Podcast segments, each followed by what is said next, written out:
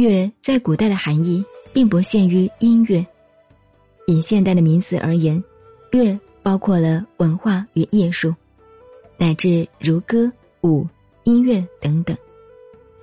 这里说乐本来是好的东西，可以调剂人的性情，是社会文化不可缺少的，但是它的毛病也会使人堕落。我们看历史，一个国家富强了，文化鼎盛。艺术发达到最高点的时候，也就是这个国家、民族、社会最堕落的时候。所以，乐有反的一面。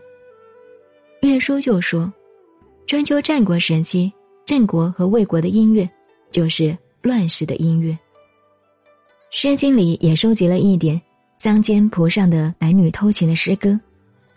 我们现在的部分歌词，以古代对音乐的观点来看。是充满了乡间菩上之音，这是靡靡之音，所以急需要把它净化。因此引用延安的批评说：“佳丽真怪。”如现代各种选美就是佳丽，真怪就是稀奇古怪的东西拿出来公开展览比赛。社会太安定了，没有事情做，就搞这些东西，好听好看。热闹。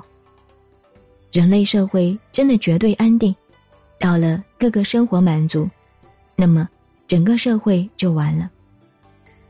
养失而泰，养就包括民生，民生太舒泰了，社会就会堕落下去。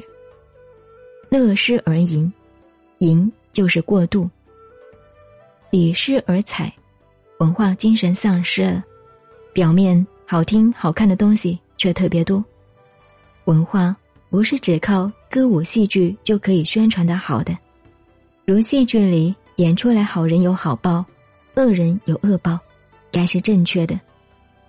可是，一些孩子看了，专门学戏里坏的动作那一部分，这后果可严重了。教师而为，提倡教育是好的，教育的偏差，结果。知识越丰富的人，错假越厉害。养乐礼教都对，但是每一件事情都有反的一面。唯采淫态，非所以犯人之道。要求社会上每个人都一定要走上一个轨道，是做不到的。